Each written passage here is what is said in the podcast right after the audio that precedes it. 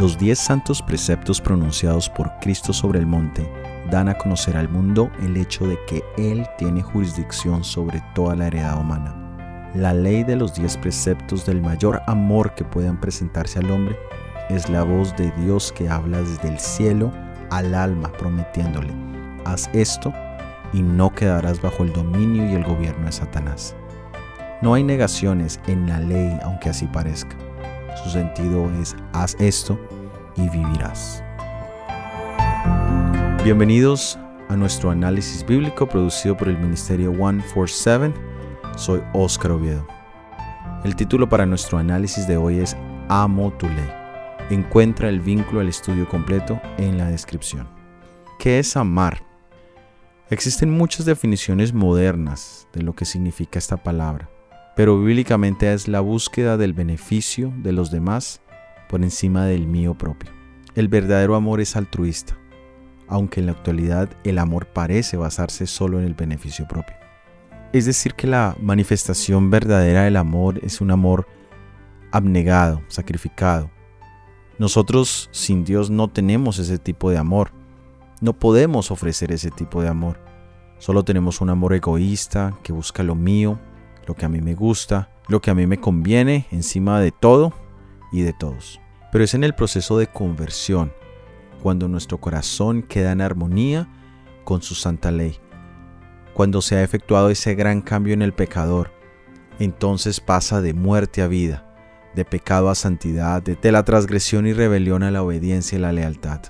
Allí termina nuestra vida antigua de separación con Dios y comienza una nueva vida de reconciliación, de fe y de amor divino.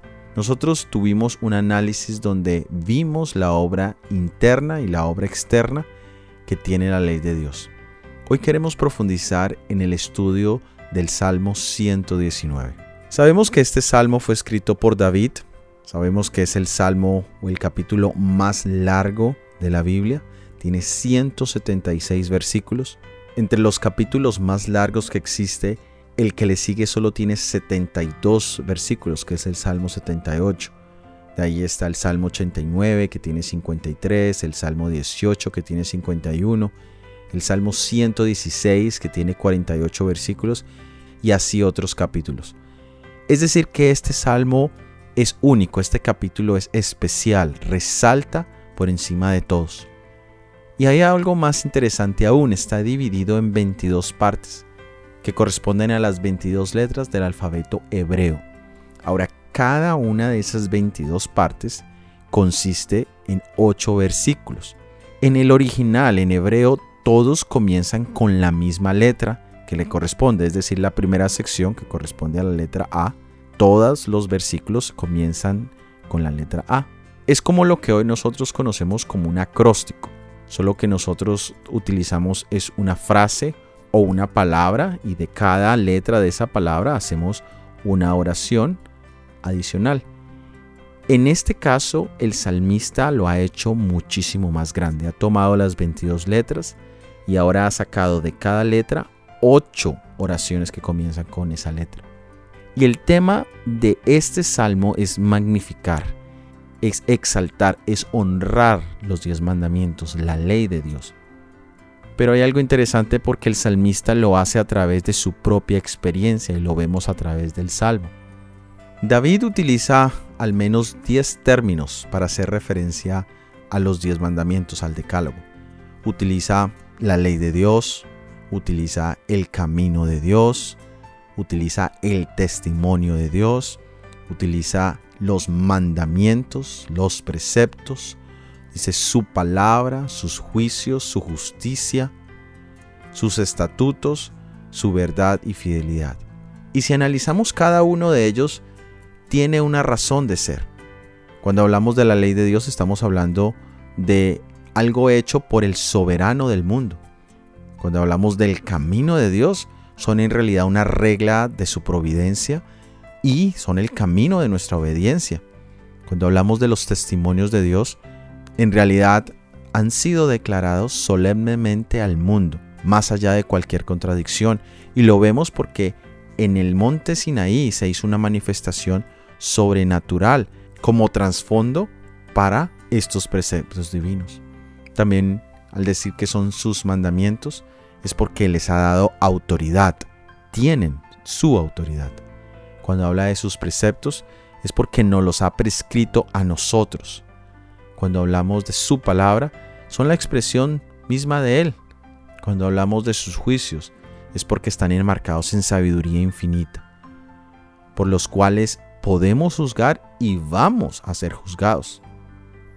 Cuando hablamos de su justicia es porque todos son justos, son santos, son buenos, son una transcripción de la perfección divina. Y el carácter formado por la obediencia a esa ley es algo que genera santidad. Jesús es el ejemplo perfecto de un carácter a esa semejanza. Nosotros, sus discípulos, hemos de llegar a ser semejantes a Jesús, es decir, adquirir por la gracia de Dios un carácter conforme a los principios de su santa ley. Cuando decimos que son sus estatutos es porque están fijos y tienen validez eterna. Y por supuesto cuando decimos que son verdad y fidelidad es porque estas son verdades de carácter eternas. Solo hay un versículo en todo el Salmo que no incluye algunas de estas 10 expresiones o estas 10 palabras para hacer referencia a la ley de Dios. De hecho, me gustaría que lo buscasen y dejaran la respuesta en los comentarios. ¿Cuál es ese versículo de todos los 176 versículos del Salmo 19 que no utiliza ni una sola vez alguna de estas expresiones? Deja por favor la respuesta en los comentarios. En este episodio quisiésemos una lectura total del Salmo para poder entender ese amor que tenía David por la ley de Dios, que lo motivó a hacer esta manifestación escrita. Y también que nosotros hagamos una experiencia personal similar a la de David, que al leer el Salmo también nos personifiquemos en él. Vamos a mirar las 22 divisiones que tiene este salmo. Del versículo 1 al 8 es la primera sección. Aquí habla de las bendiciones y los resultados de guardar la ley de Dios. Ahora preguntémonos, ¿cuántas veces hemos visto esos mandamientos tal vez como una escalera para la salvación, como una herramienta simplemente para criticar o para juzgar a otras personas? Y hemos perdido de vista al autor de su ley y en especial hemos perdido de vista los resultados de interiorizar estos principios. Del versículo 9 al versículo 16 nos habla de esa búsqueda de Dios, una búsqueda de todo corazón, y se hace a través del estudio de la ley, que nos guarda, que nos protege del pecado. Y allí es donde aparece la pregunta, ¿con qué limpiará el joven su camino? Con guardar su palabra. En un mundo de tecnología, en un mundo de modernismo, la simplicidad de la palabra de Dios tiene muchísimo poder. Si en tu vida el pecado está ganando la batalla, Busca a Jesús en su palabra. Limpia tu camino guardando la palabra. Los versículos 17 al 24 nos hablan que los que depositan su confianza en Dios se deleitan en la sabiduría que se encuentra en esos diez mandamientos. Es decir, la búsqueda de la sabiduría es uno de los objetivos de la vida de todo mundo. Dios en su palabra, tanto en la palabra escrita como la palabra encarnada en Jesucristo, nos ha dado la posibilidad de alcanzar esa verdadera sabiduría. En los versículos 25 al 32 nos hablan de que Dios nos ayuda personalmente en los momentos difíciles de nuestra vida, en esos momentos de estrés, en esos momentos de ansiedad y en esos momentos de depresión cuando necesitamos un reavivamiento, cuando necesitamos fortaleza, cuando necesitamos instrucción. Especialmente porque vivimos en un mundo de injusticias, de dolor, de sufrimientos. La palabra de Dios nos ayuda a ver la realidad de las cosas, a ver el final, a ver el trasfondo de los eventos de nuestra vida. En los versículos 33 al 40 nos habla de esa lucha personal que tenemos contra la insatisfacción, que nos lleva a la codicia, a la avaricia. La ley de Dios nos guía en ese camino de felicidad interna, que está expresada en la vida de nuestro Salvador Jesucristo. Cuánta desgracia viene debido a la violación del décimo mandamiento. No codiciarás. Desde el nacimiento del pecado en el corazón de Lucifer hasta nuestras propias faltas, vemos cómo la violación de este mandamiento ha traído tanta miseria y Jesús nos ofrece el antídoto para la raíz de tanta miseria. En los versículos 41 al 48 encontramos que la palabra de Dios, en especial los diez mandamientos, son la base para poder testificar a otros, en especial para los escépticos, incluyendo a las personas de la alta sociedad. Por eso nuestro mensaje presente incluye aquí está la paciencia de los santos, los que guardan los mandamientos de Dios y tienen la fe de Jesús. Con estos dos elementos tenemos las mejores herramientas de evangelismo que puedan haber. En los versículos 49 al 56 nos dice que la fidelidad en la observancia de la ley de Dios consuela al afligido y al oprimido. En la ley de Dios vemos nuestra propia condición y la necesidad de un Salvador, de Jesucristo. Solo ahí podemos encontrar consuelo y realmente liberación. En los versículos 57 al 64 nos dice que a pesar de las enemistades que haya en nuestra vida, el guardar las palabras de Dios, los mandamientos, producen paz y unidad con otros creyentes. Cuando buscamos hacer la voluntad de Dios, cuando esa es nuestra prioridad dice que experimentamos esa paz que el mundo no puede ofrecer y que solo Jesús no la puede dar. En los versículos 65 al 72 nos dice que en la aflicción de las pruebas nuestra fe se fortalece y la certeza en los mandamientos de Dios se afirma.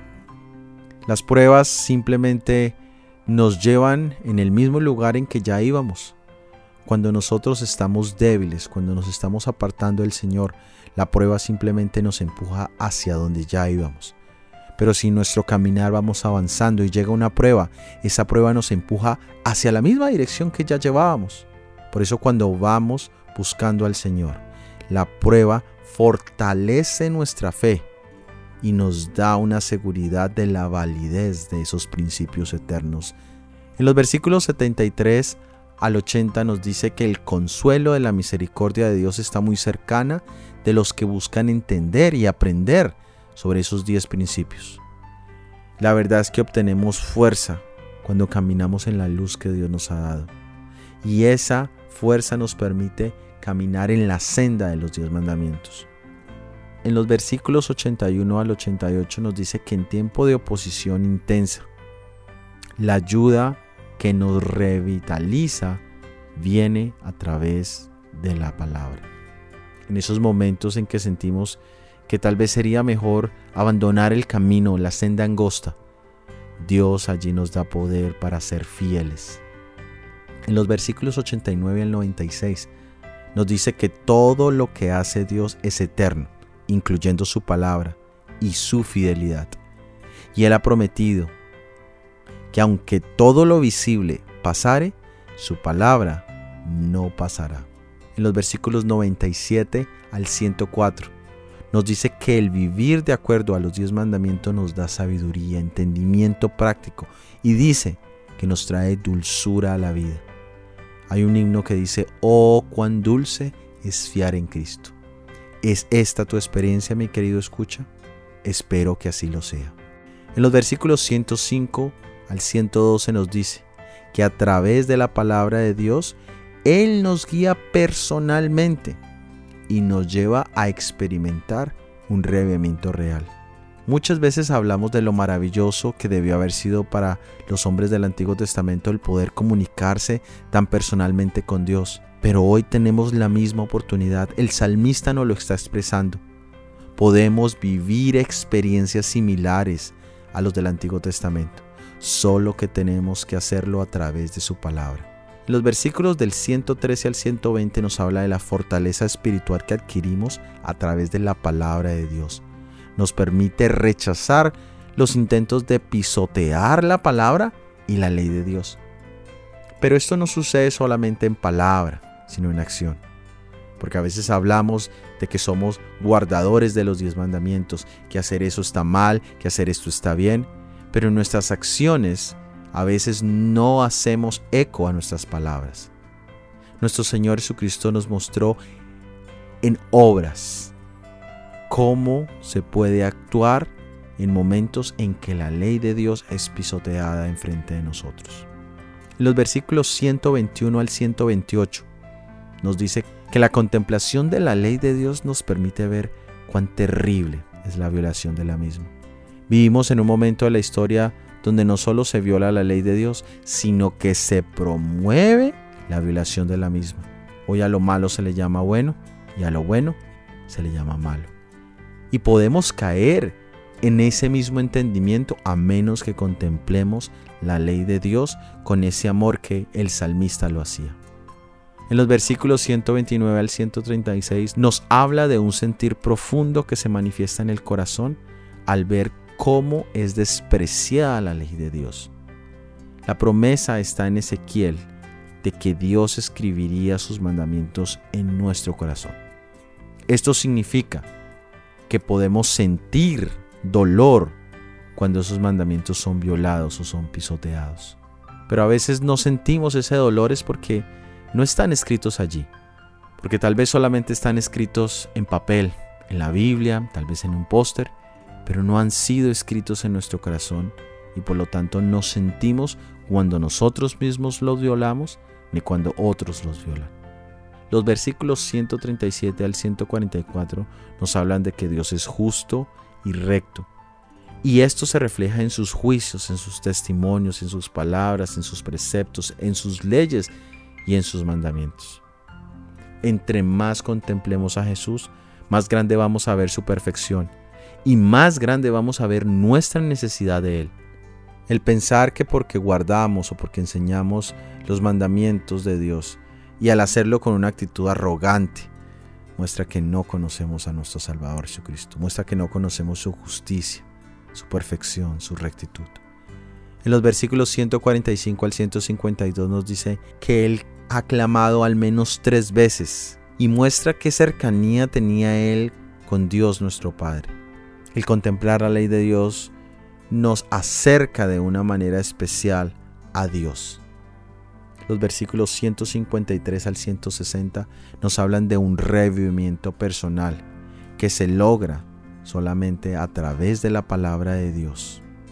Los versículos 161 al 168 nos dicen que la palabra de Dios produce un rechazo a las mentiras, a la falsedad, y nos lleva a una continua alabanza a Dios. Los versículos 169 al 176, David suplica por entender la palabra de Dios. Solicita ayuda como una oveja perdida.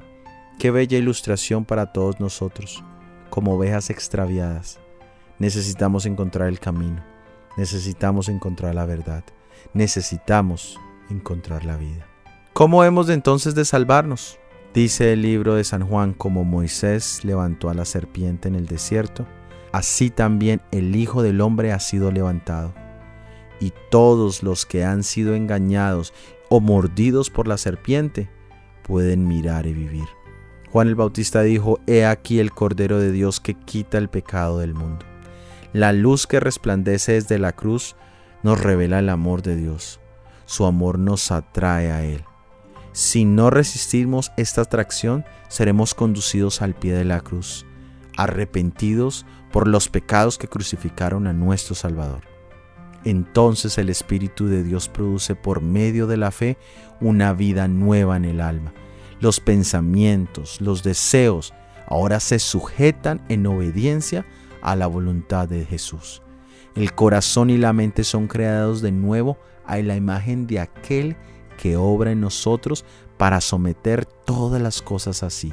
Entonces la ley de Dios queda escrita en la mente y en el corazón. Y podemos decir con Jesús, el hacer tu voluntad, Dios mío, me ha agradado. Que el Señor permita que esto sea realidad en tu vida y en mi vida es mi deseo. Amén. De esta manera hemos llegado al final de este episodio del análisis bíblico. Para la próxima semana tendremos el análisis bíblico titulado Limpio y blanco como la nieve. Si este episodio ha sido de bendición, por favor compártelo con al menos una persona. Déjanos sus opiniones en los comentarios. Que Dios te bendiga. Amén.